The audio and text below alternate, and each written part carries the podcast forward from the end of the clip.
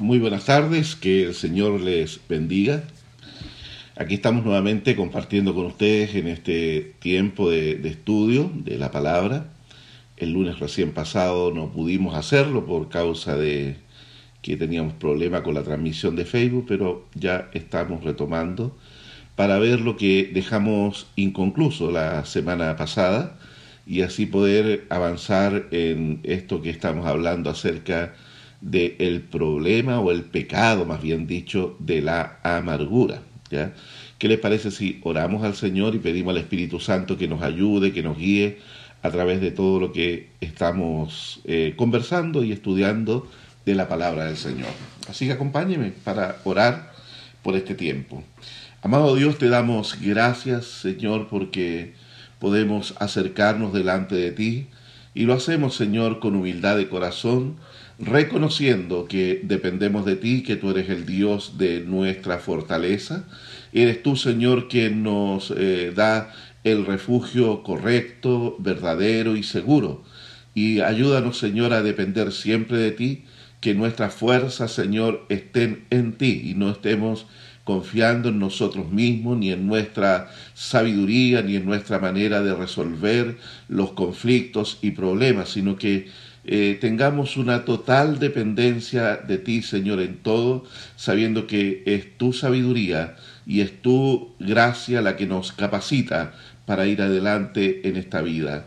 Padre, oro por mis hermanos y hermanas que están aquí participando ya desde este, de este estudio, para que bendiga sus vidas donde quiera que estén, Señor, que la gracia de nuestro Señor y Salvador les alcance, les esté ministrando y esté fortaleciendo sus corazones y trayendo claridad, Señor, respecto a la palabra que hoy vamos a compartir. Guíanos, por favor, Espíritu Santo, te lo rogamos en el nombre de Jesús.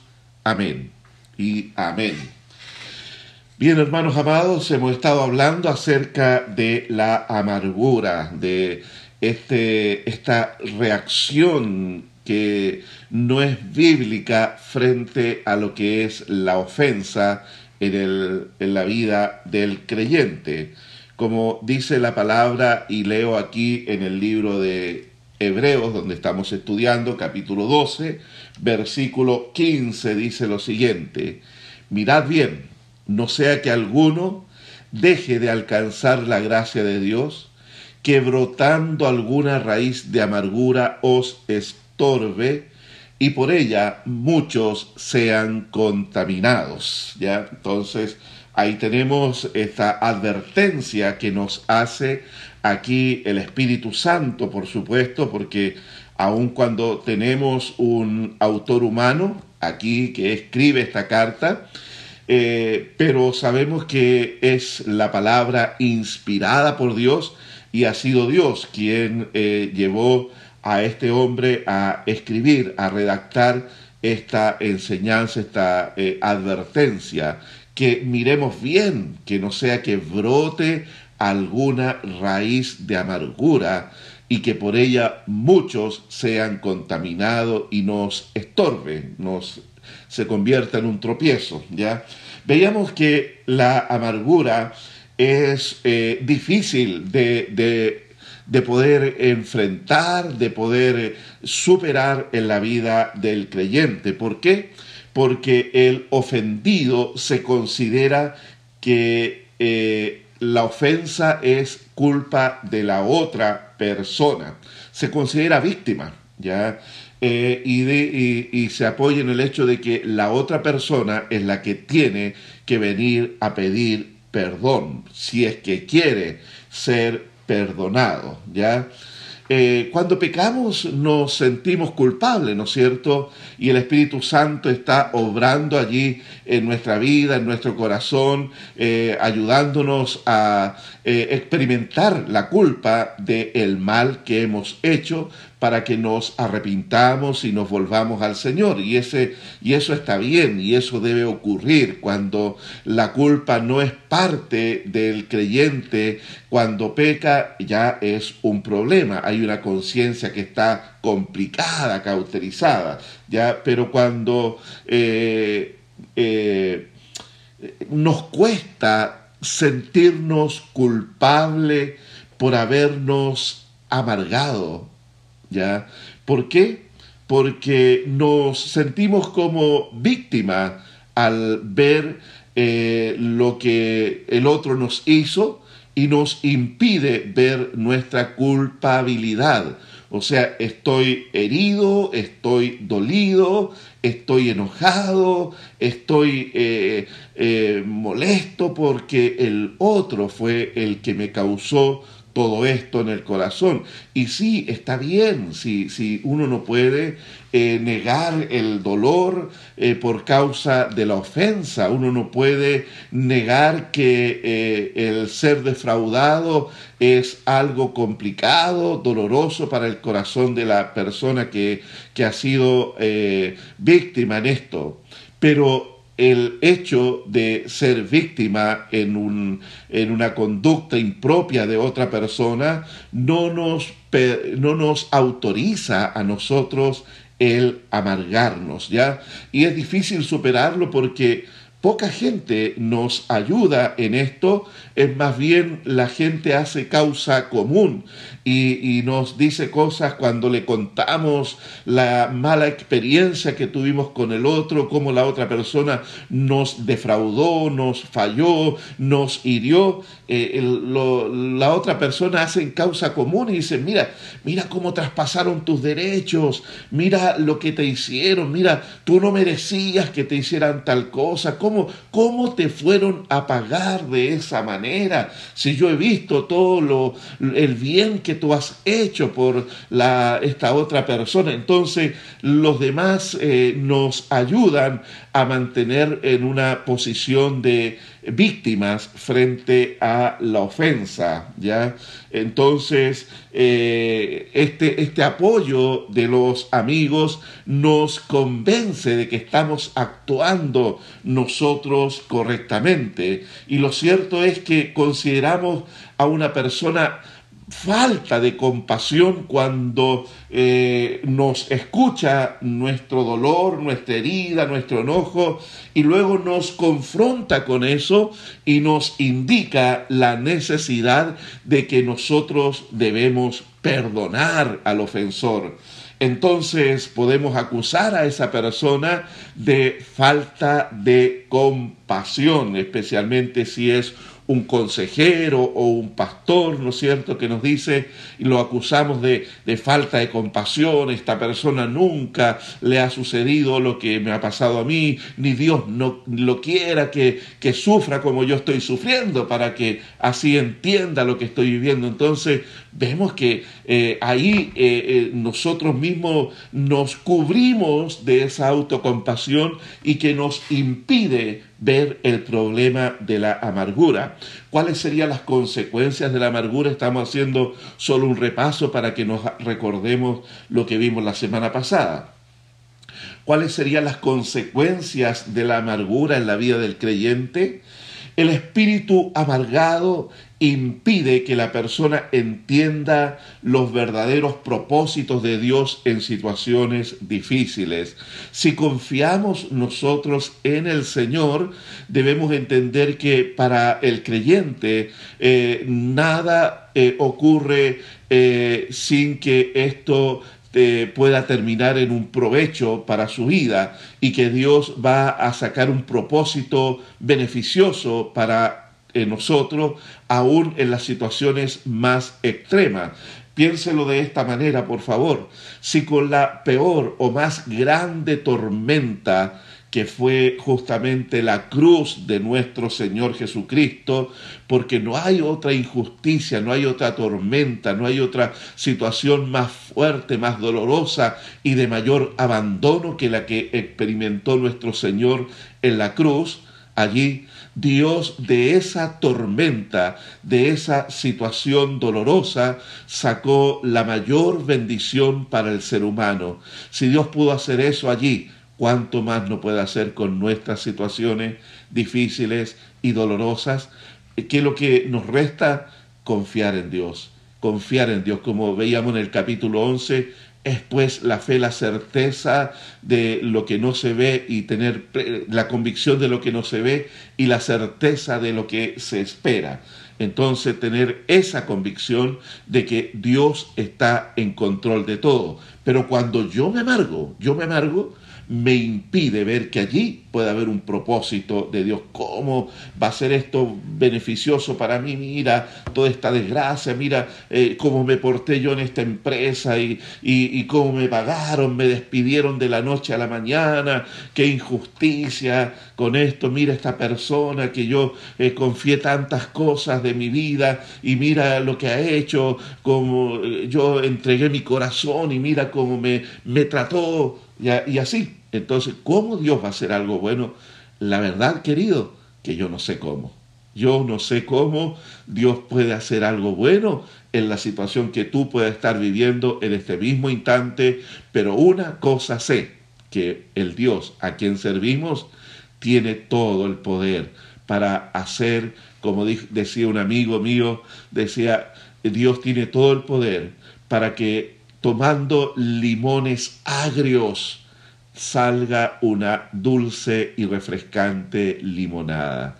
Así es, de la agriedad de tus tormentas, de la agriedad de tus malos momentos o experiencias, Dios puede hacer una dulce jornada o una dulce experiencia sobre tu vida. Solo hay que confiar en Dios. El espíritu amargado también contamina a otros, ya como dice acá, que brotando alguna raíz de amargura os estorbe y por ella muchos serán contaminados. ¿Por qué?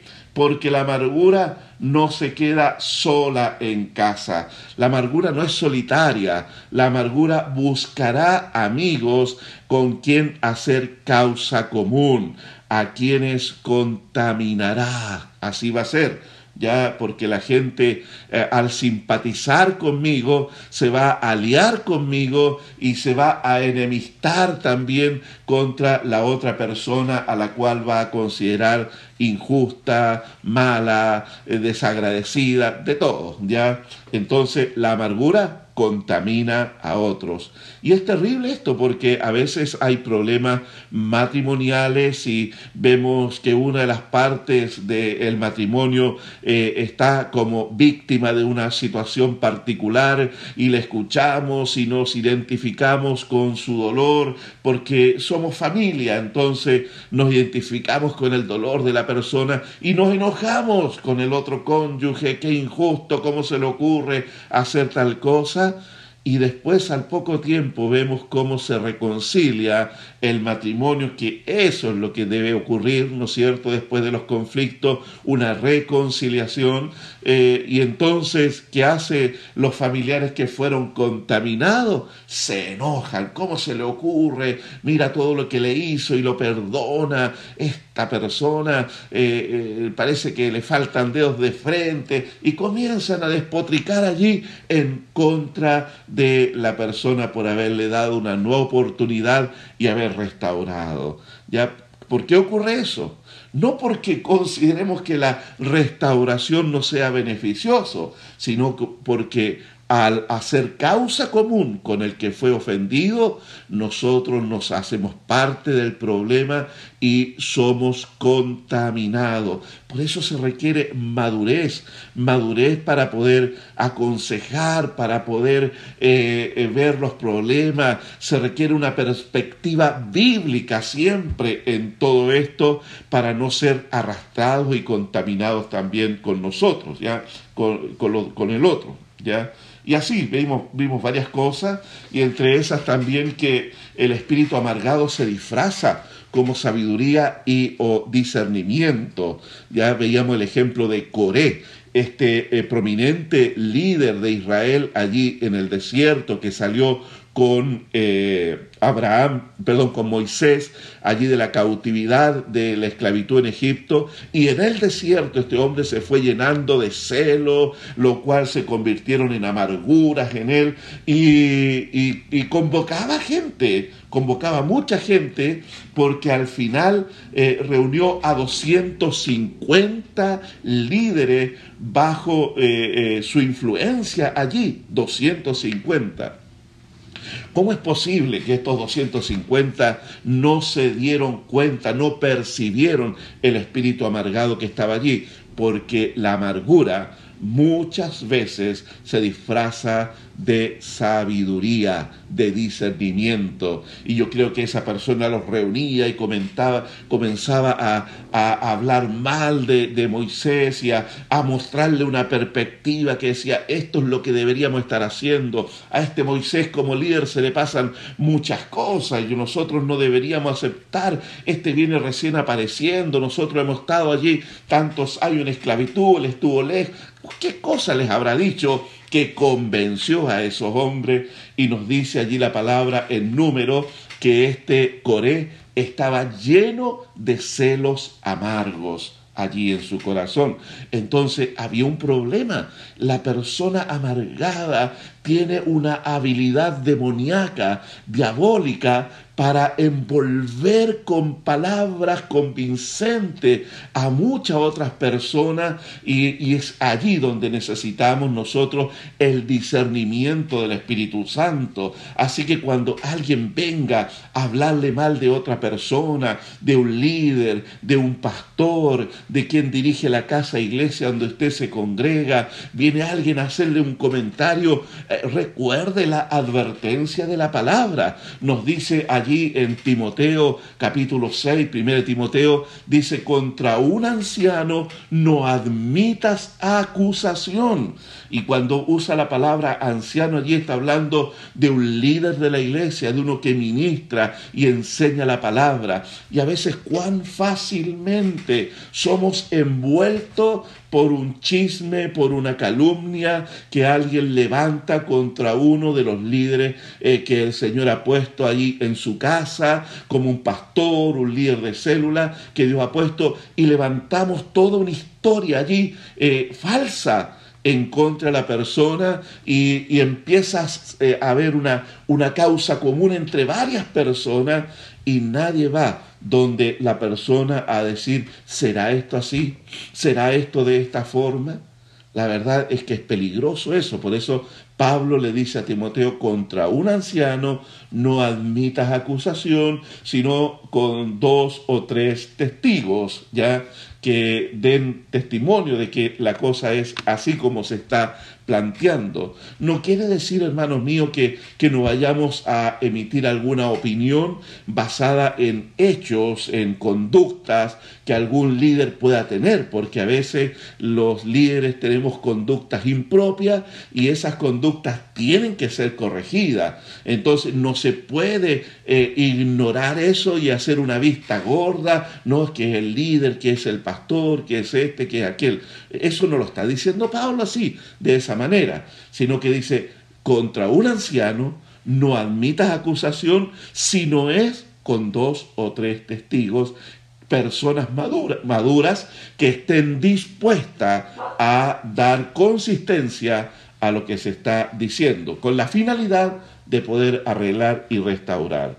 ¿Ya? Pero el espíritu amargado se disfraza como sabiduría o discernimiento. ¿Ya? ¿Qué pasó con Coré? dice la palabra que Dios lo llevó a juicio allí y que se los tragó la tierra a él, a los 250 líderes que, que le seguían, a su familia y a todas sus posesiones. O sea, Dios tuvo que estirpar de raíz el mal allí en medio del pueblo para que éste no siguiera contaminando y destruyendo y dividiendo a la nación, ¿ya? Así que si a alguien se lo traga la tierra por ahí, bueno, no, ya, oye, Dios ya no aplica esos métodos en este tiempo. Si los aplicara no sé qué pasaría. El espíritu amargado da lugar al diablo. Una persona, decíamos el otro día, citábamos esto, se acuesta herida, herida, dolida, pero se levanta enojada. Ya, ya la herida vino a controlar su emoción, ahora está enojada. Se acuesta enojada, estuvo enojada todo el día, y al otro día se levanta resentida, dándole vuelta al asunto, eh, eh, regurgitando allí eh, el problema y, y el enojo que tiene con la otra persona. Luego se acuesta resentida y dándole vuelta al asunto y se levanta amargada. ¿Ya? Así es, se levantó luego amargada. Entonces decíamos que la amargura no nace de, de, de, un momento a otro, es parte de un proceso, ¿ya? ¿Y qué es lo que involucra este proceso? Un trato inadecuado, indebido, no bíblico de la ofensa. Oiga, todos nosotros ofendemos o también somos ofendidos en más de alguna ocasión. En nuestro caminar cristiano ocurre eso. Y ser ofendidos o ofender no significa que tengamos que hacer abandono de las relaciones que tenemos con los creyentes, ¿ya? ¿Se imagina si, si esa fuera, fuera el método de, ah, me ofendieron, aquí me voy, y la gente se va, y aquí no hay amor, aquí en este grupo, en esta iglesia, me voy, me cambio de casa a iglesia, me voy a otra? No, los problemas no son para estar huyendo, los problemas son para enfrentarlos. Los problemas son para tratarlos. Los problemas son para ayudar a eh, fortalecer aún más y profundizar las relaciones entre los creyentes, entre el cuerpo de Cristo. Cuando usted tiene problemas con su familia, usted no va al registro civil al otro día a cambiarse de apellido, ¿no es cierto? ¿Ya? Cuando usted tiene problemas en la familia, usted no va y, se va de la casa y no vuelvo más a esta casa porque aquí no me sirvieron el té que yo quería. No. Pero a veces cuán livianamente procesamos los problemas en la iglesia del Señor. Cuán livianamente.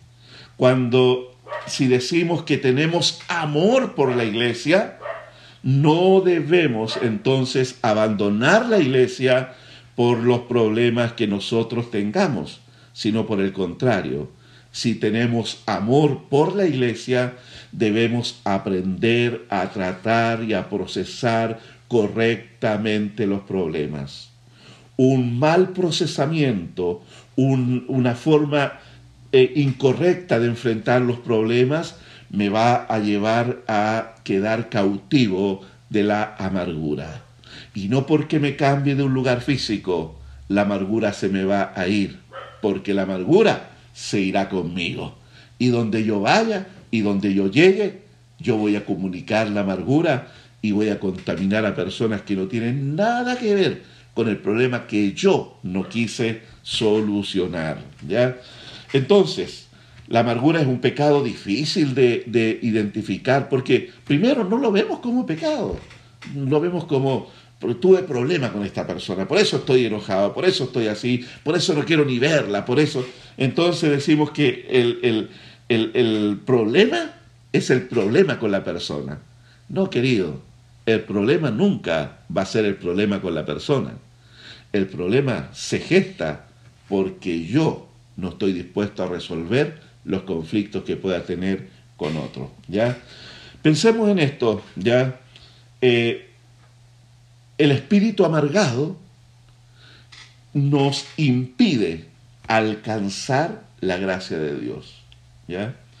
Y si no estamos bajo la gracia de Dios, estamos en un peligro en nuestra vida espiritual, en nuestro crecimiento y desarrollo espiritual, peligramos y lo cual también puede desembocar en una pérdida de la comunión con Dios. Pensemos en las siguientes frases como un autoexamen.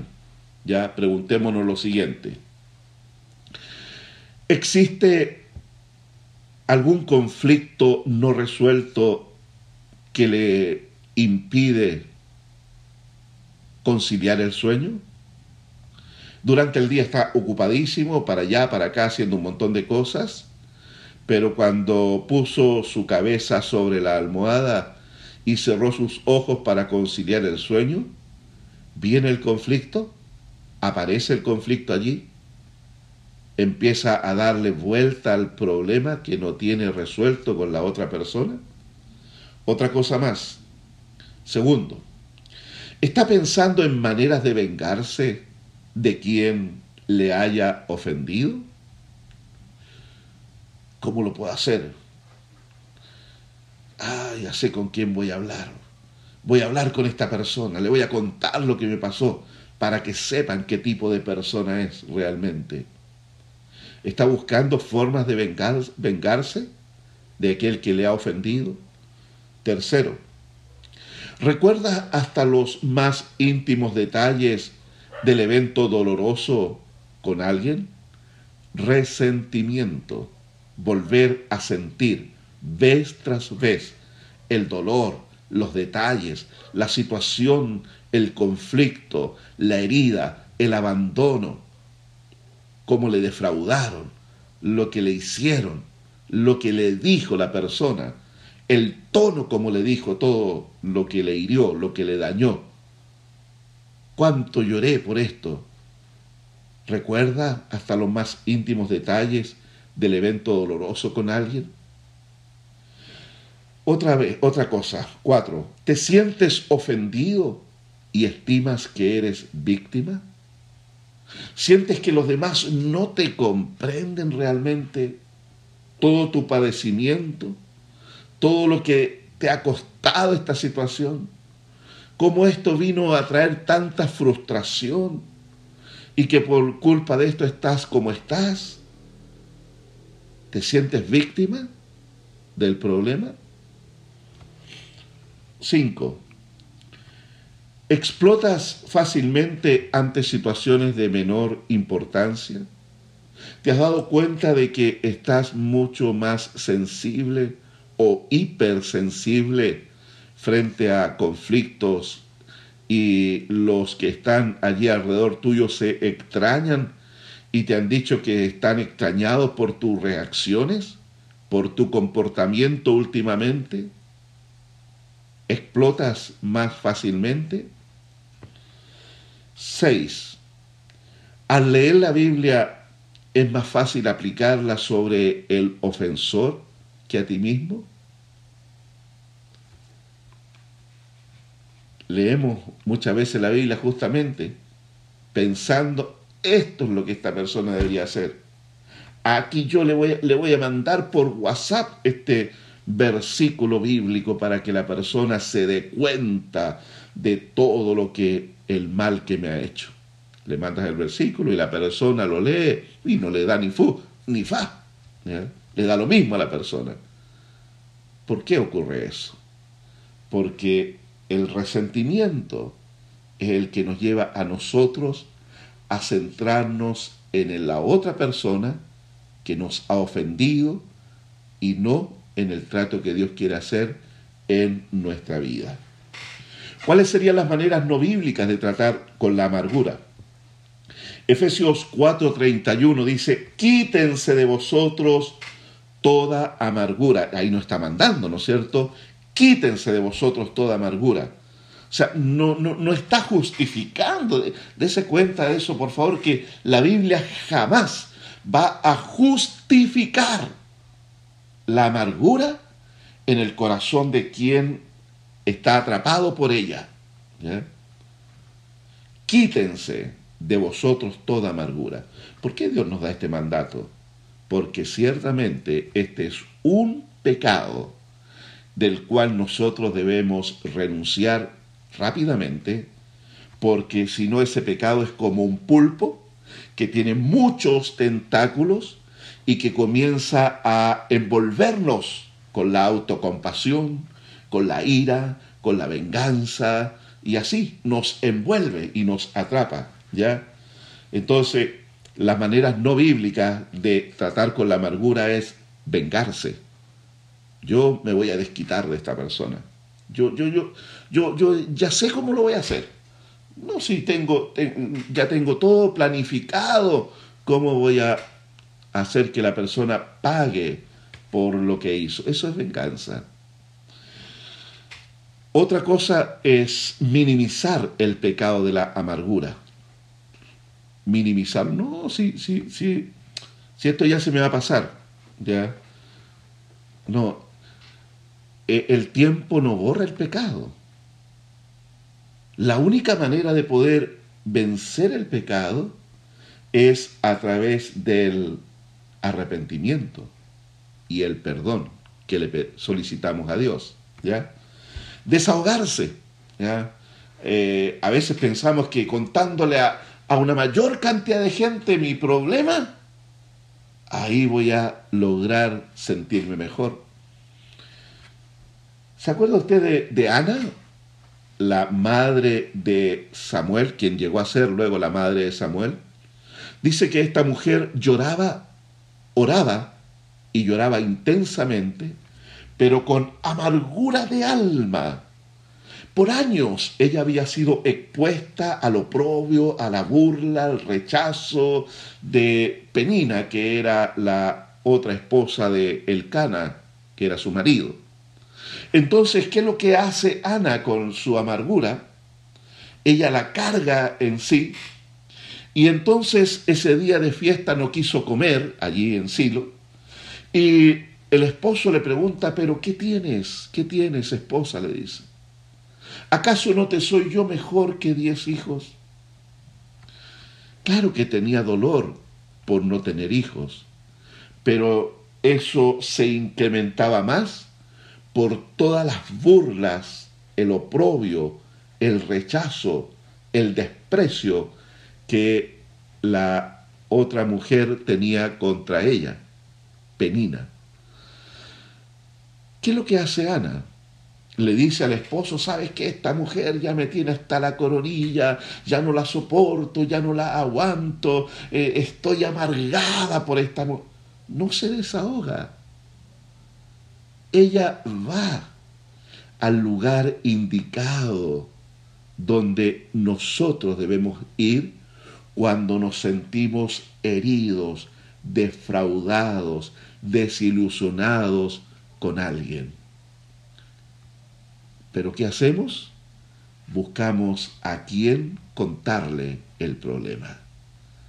¿A quién contarle? Y a veces pasamos muchos minutos pegados al teléfono hablando del problema con otra persona. ¿Qué es lo que hizo Ana? Dobló sus rodillas y fue a la presencia del Señor. Y allí derramó toda su amargura, allí, allí. Mire, mire lo que dice la palabra que es en la cruz de Cristo donde toda maldición se convierte en bendición para nuestra vida. Allí es donde es el único lugar para llevar el pecado que hay en nosotros.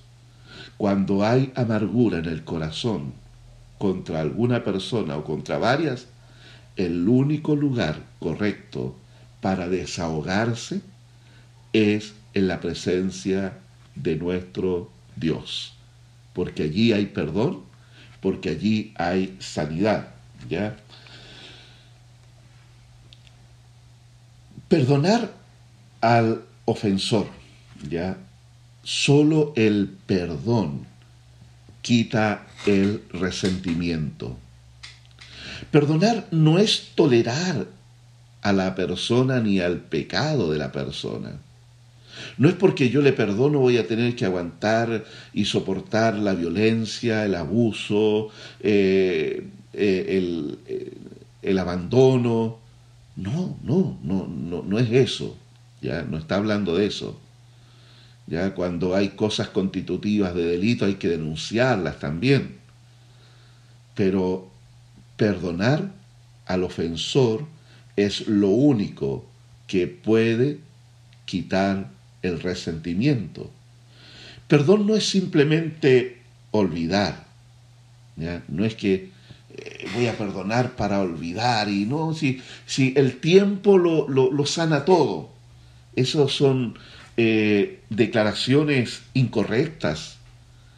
A veces el tiempo hace que la herida se profundice más. O a veces utilizamos mecanismos de defensa para ocultar, para manejar la herida en el corazón. Pero eso no no es sanidad para el corazón herido. Va a llegar el momento, bajo otras circunstancias, que nuevamente la herida va a volver a aparecer y va a aparecer con más fuerza. El perdón no es algo que deba darse cuando la otra persona haya pagado la ofensa. O sea, si es que me viene a pedir perdón, entonces lo perdono. ¿Sabe? Y es bueno que nos quede claro esto. Perdonar al ofensor no tiene que ver con la ofensa del otro. No es que yo le perdono la ofensa al otro para que quede libre de responsabilidad ante Dios. No. Por eso a veces la gente confunde el perdón y yo sé que usted ha escuchado esta frase, dice la gente, es que yo no soy Dios para perdonar. No, no tenemos ninguna facultad para absolver de la responsabilidad del daño, el delito, el pecado que el otro ha cometido, de ninguna manera. Entonces el perdonar no tiene que ver con la ofensa que el otro cometió. Ya es esa persona la cual tiene que rendirle su cuenta personal a Dios por el daño que causó, por la herida que provocó. ¿ya? Entonces, ¿por qué yo debo perdonar? Yo debo perdonar porque eso tiene que ver con mi vida interior, tiene que ver con mi libertad. Porque si yo guardo resentimiento, porque si yo me amargo, entonces yo de propia voluntad, al procesar mal la ofensa, de propia voluntad, yo termino también pecando ante Dios. ¿Ya? Pecando ante Dios. ¿Por qué? Porque perdonar es un mandato que Dios nos ha dado a nosotros. Y dice la palabra que si yo no perdono de todo corazón a quien me haya ofendido, tampoco Dios puede perdonarme a mí, o tampoco Dios me va a perdonar a mí. Por eso en Colosenses capítulo 3 dice que de la manera que Cristo nos perdonó, así también nosotros debemos hacerlo. Así, ¿cómo fue el perdón de Cristo? fue incondicional. O sea, no estuvo sujeto a condiciones, a cosas que nosotros podríamos hacer para habernos ganado el perdón, porque eso era imposible. Fue también unilateral el perdón de Cristo. O sea, independiente de que si nosotros íbamos a seguir ofendiendo a Dios, Él en la cruz nos perdonó. Allí fue donde dijo, Padre, perdónalos porque no sabe lo que hacen. Entonces, cuando usted perdona a quien le ha ofendido, primero es incondicional su perdón. O sea, el perdón no tiene que ver con que si el otro cambia o no su mala conducta. Ahora, si el otro permanece y persevera en su mala conducta, y es una conducta ofensiva, dañina, destructiva, entonces usted tiene que alejarse de la persona. Pongamos el caso extremo de un matrimonio, un matrimonio, esposos, cónyuges, y hay violencia física al interior de la familia, o hay una violencia también psicológica, donde hay una destrucción sistemática del valor y de la identidad de uno de los cónyuges. O hay un abandono por causa de que uno de los cónyuges está sumido en las drogas y no quiere salir de eso y renunciar a eso y está allí envuelto en las drogas. Entonces, eh, la persona que es víctima de la violencia, del abandono, de la destrucción sistemática de su eh, identidad y valor, lo recomendable es que esta persona se aleje, se distancie. Busque ayuda, por supuesto, busque consejería bíblica que le oriente y pueda la persona tomar decisiones.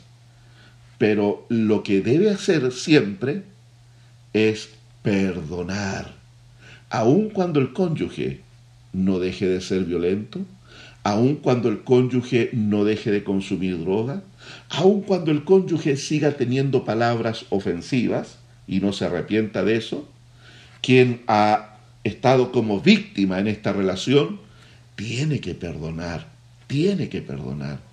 Y esto, y esto no es eh, no tener misericordia ni compasión, no, es justamente lo contrario. Porque si la persona que es víctima y que está padeciendo y sufriendo, agréguele ahora quedar esclavizado al pecado de la amargura. Su vida se convierte en un infierno, no hay paz, no hay paz en el corazón. Pero cuando la persona decide de manera incondicional y de manera unilateral perdonar al ofensor, entonces esa persona va a experimentar libertad y va a experimentar sanidad de parte de Dios por medio del Espíritu Santo en su corazón.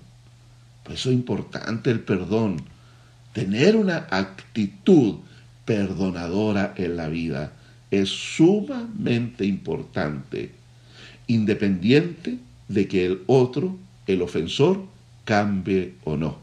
¿Ya? Entonces, perdonar, vuelvo a decirlo, no es por causa del que cometió la ofensa. ¿Ya?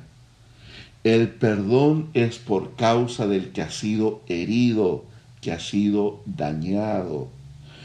Porque cuando usted perdona a la persona, no lo está librando de la responsabilidad que esa persona tiene para con Dios. Porque usted ni nadie tenemos nosotros la facultad de perdonar los pecados a otros. ¿Ya? Pero sí, cuando perdonamos, nosotros abrimos nuestro corazón y se abre una puerta para la sanidad del cielo. Y qué mejor, mi hermano querido, es ser libre de la amargura del corazón. El perdón no necesariamente debe ser un hecho conocido por el ofensor, ¿ya? No necesariamente. Supongamos que la persona murió, una persona que fue víctima de abuso sexual en su infancia, y luego viene a Cristo, conoce al Señor, y la persona que le abusó sexualmente está muerta. Pero la persona quedó allí, allí, con esa herida, con ese daño en su corazón. ¿Qué es lo que tiene que hacer? Por sanidad propia, tiene que perdonar a quien le dañó, a quien le hirió, a quien le destruyó su infancia. Tiene que perdonar para experimentar la libertad.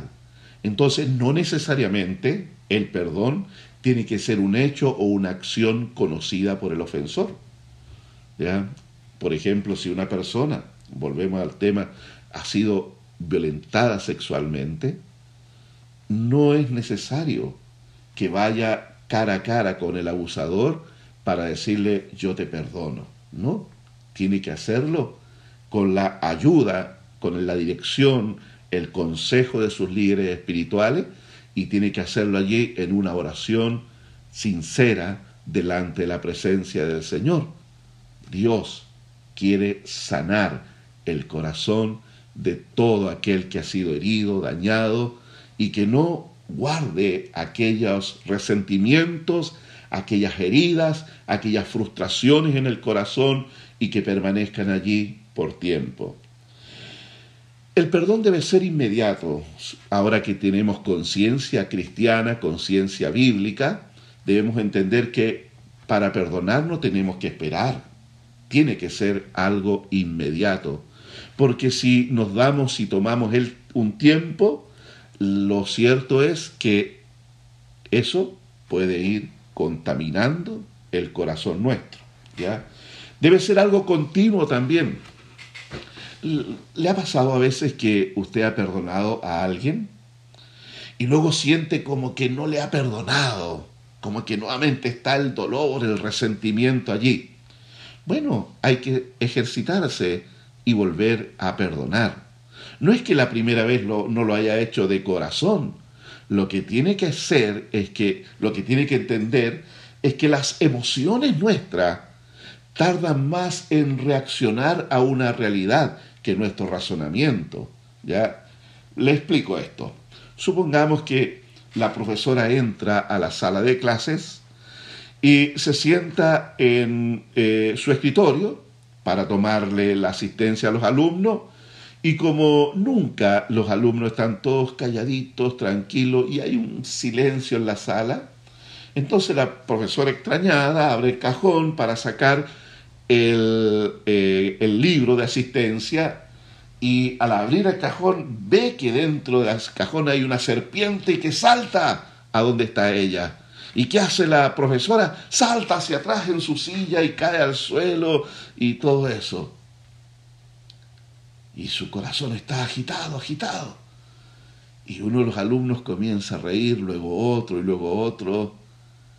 Y la profesora luego se da cuenta que es una broma y que es una serpiente de goma que no es verdadera, en su razonamiento, esta profesora sabe que el peligro no es real, que ha pasado el peligro.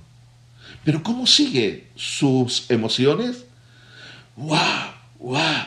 ¡Guau! Y tiene que pasar tiempo para que ella, las emociones decanten. Bueno, en este proceso del perdón, cuando somos ofendidos, ocurre algo exactamente igual. Son nuestras emociones dañadas, heridas, las que cuesta que se ajusten a la realidad. Por eso cuando usted haya perdonado, pero después vuelve a sentir nuevamente eh, eh, el enojo, no se sienta un hipócrita, vuelva a perdonar, vuelva a perdonar.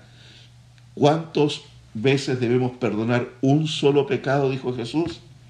70 veces 7, un solo pecado.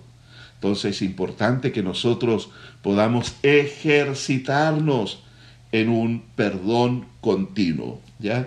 Y lo otro que el perdón debe marcar un punto final en la ofensa. Cuando usted perdona, aun cuando los sentimientos vuelvan a veces, pero usted tiene que confrontar eso y decir, no, yo perdoné delante de la presencia del Señor. Y perdonar es liberar al otro. Es decir, al otro me ofendiste, me deshonraste, me, me, defraudaste, pero yo te perdono, no me debes nada. ¿ya? Eso es, ya perdonar es liberar al otro, o sea, es poner punto final a un problema, a un conflicto. ¿ya? Lucas capítulo 4, verso 18 dice, el Espíritu del Señor está sobre mí, por cuanto me ha ungido para dar buenas nuevas a los pobres, me ha enviado a sanar a los quebrantados de corazón. ¿Ya? Esta, este pasaje nos habla justamente de lo que el Señor eh, vino a hacer en favor nuestro. Le voy a leer la nueva traducción viviente, que es más clara. Dice, me ha enviado a proclamar que los cautivos serán liberados, que los ciegos verán, que los oprimidos serán puestos en libertad y que ha llegado el tiempo del favor del Señor. ¿ya? Hermanos amados, la amargura transmite un mensaje errado que esclaviza a quien se acoge a esta manera equivocada de responder a la ofensa, la ausencia, la falta de perdón. La amargura termina esclavizando el corazón de la persona, ¿ya? Y le lleva por un camino interminable de frustración, de enojo, de ira, de aislamiento. Se han roto relaciones muy hermosas que duraron años por causa de un problema no resuelto. No pierda los beneficios que Dios le otorga a través de perdonar. Practique el perdón. Seamos como Dios. Dios es perdonador. Por eso dice que como hijos amados, seamos nosotros imitadores de nuestro Dios y Padre.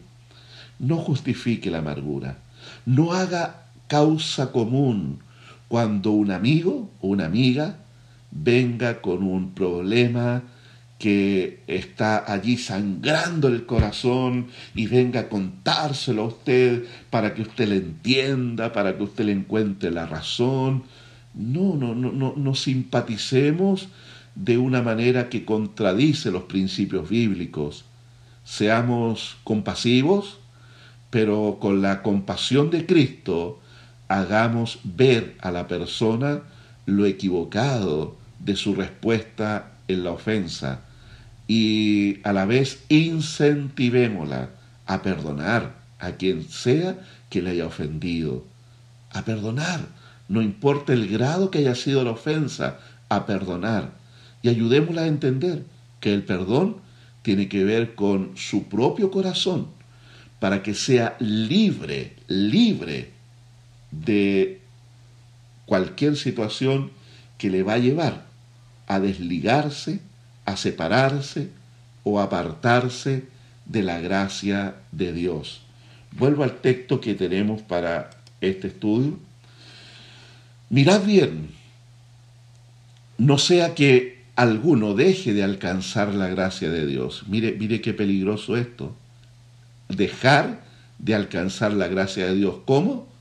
Que brotando alguna raíz de amargura os estorbe. Os estorbe. O sea, la raíz de amargura estorba el crecimiento espiritual, lo estorba. La persona no va a poder seguir creciendo a la estatura o a la imagen de Cristo, sino actúa en obediencia en medio del dolor que pueda estar experimentando.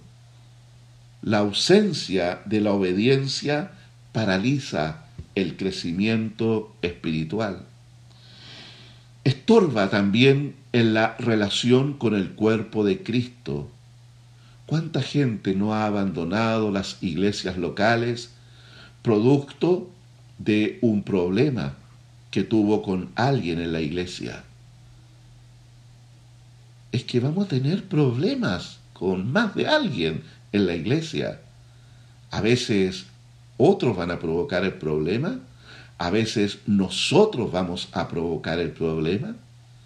Como dijo alguien sabiamente, el problema no es que tengamos problemas, sino cómo manejamos los problemas.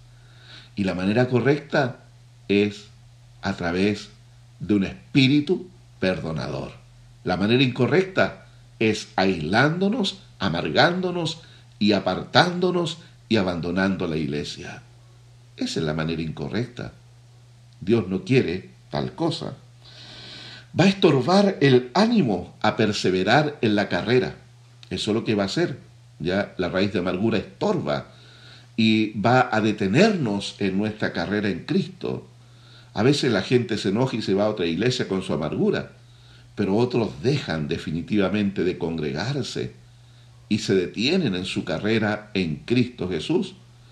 Y somos llamados a perseverar en esta carrera hasta llegar a la meta. De nada sirve haber corrido 10, 15, 20 años y luego quedar tirado allí a la orilla del camino. Debemos perseverar. Y por último, estorba nuestra relación con Dios. ¿Quiere usted tener una buena relación con Dios? ¿Sí? Entonces aprendamos a resolver los problemas. Tengamos esa valentía. Y si creemos que no podemos hacerlo solo, pidamos ayuda. Busquemos un consejo bíblico, con los pastores, con los líderes, y, expliquemos el problema que nos pasó y de seguro nos van a ayudar a poner las cosas en perspectiva y poder ver que no es tan difícil resolver la situación que estamos viviendo. Lo más difícil es perseverar con el enojo, con la amargura, porque nos va a estorbar. Y nuestra relación con Dios se va a deteriorar. Por eso el Señor dijo en su momento en los evangelios, cuando traigas tu ofrenda a Dios, ¿ya? Cuando traigas tu ofrenda al altar, Si te acuerdas allí que alguien tiene algo contra ti, bueno, no presentes la ofrenda. Anda, ponte a cuentas, arregla el problema con la persona y luego ven y presenta tu ofrenda. Porque debemos levantar manos santas, sin ira ni contienda. Esa es la adoración y el sacrificio que a Dios le agrada y que Dios recibe. Así que que Dios nos ayude y que podamos realmente nosotros ser sensibles a la dirección del Espíritu Santo. Y si durante este estudio te has acordado de algún problema con alguien, bueno, primero, ora por eso, perdona si has sido ofendido y ora por la persona para bendecirla. Y si necesitas hablar con la persona, bueno, puedes hacerlo. Ahora si has sido tú el ofensor, tú el que ha dañado el corazón de alguien, ora a Dios también para pedirle perdón por el daño que causaste. Y luego llama a la persona, háblale, concerta una cita y arregla aquella situación con la persona. ¿Te parece? Eso es lo bíblico, eso es lo correcto, eso es lo que debemos hacer, para que no seamos estorbados en la carrera, para que nos mantengamos en pos de la gracia de Dios. Oramos. Amado Dios, queremos darte gracias. Gracias Dios porque eres tú, Señor, quien tiene el consejo bíblico para nosotros. Ayúdanos, Señor, a obedecer a la palabra y no, a no permitir, Señor, que nuestras emociones, nuestro razonamiento prevalezca en nuestra vida como dijo nuestro Señor, si el grano de trigo no cae a tierra y muere, queda solo y, no llevará fruto. Pero si muere, llevará mucho fruto. Señor, eso es lo que queremos. Queremos morir a nosotros mismos, a nuestros derechos, a nuestros deseos, para que la persona de nuestro Señor Jesucristo prevalezca en nosotros. Gracias Dios. Yo bendigo a mis hermanos y oro por todo aquel que tiene que tomar acciones, Señor, por resultado de esta palabra, para que pronto lo haga Dios. En el nombre de Jesús, amén. Amén. Que Dios les bendiga mucho, ¿ya? Que tengan un buen fin de semana. Nos vemos este sábado con los jóvenes ahí a las 20 horas, jóvenes resistentes. Y luego el domingo a las 11 tenemos nuestro culto ahí de familia. Ya estamos pronto a volver a retomar los cultos eh, presenciales. Vamos a estar comunicando eso a la iglesia y esperamos ya durante el mes de noviembre retomar nuestras reuniones allí. Ayer ya tuvimos una hermosa reunión con los líderes de casa iglesia. Estuvimos adorando al Señor juntos. ¿Sabe? Se siente tan, tan especial, tan eh, maravilloso poder adorar juntos al Señor. Así que pronto esperamos hacerlo y que Dios les bendiga mucho. Ahí tenemos un mensaje del pastor Waldo Aravena de Quillota. Buena palabra del Señor para sanar heridas, consejos sabios. Que Dios le bendiga, Waldo, Dios le bendiga a su esposa y que sea el Señor dando gracia sobre sus vidas. Amén. Jacqueline Salina, también te saludamos. Dios te bendiga grandemente. Qué bueno que estés conectada. Que estén bien. Buenas noches. Dios les bendiga.